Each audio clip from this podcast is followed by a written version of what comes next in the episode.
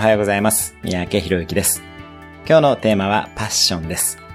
あなたは自分の中のこうしたいという思いにどれくらい正直に生きているでしょうか？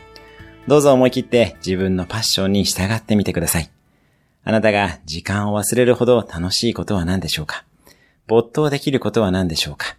無償でもやってみたい仕事は何でしょうか？自分のパッションに従ってみましょう。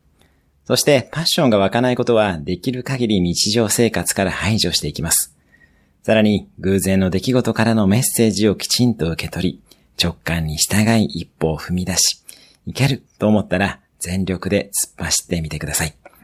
走りながらも、心と視界をオープンにし、柔軟に進路を変えていきましょう。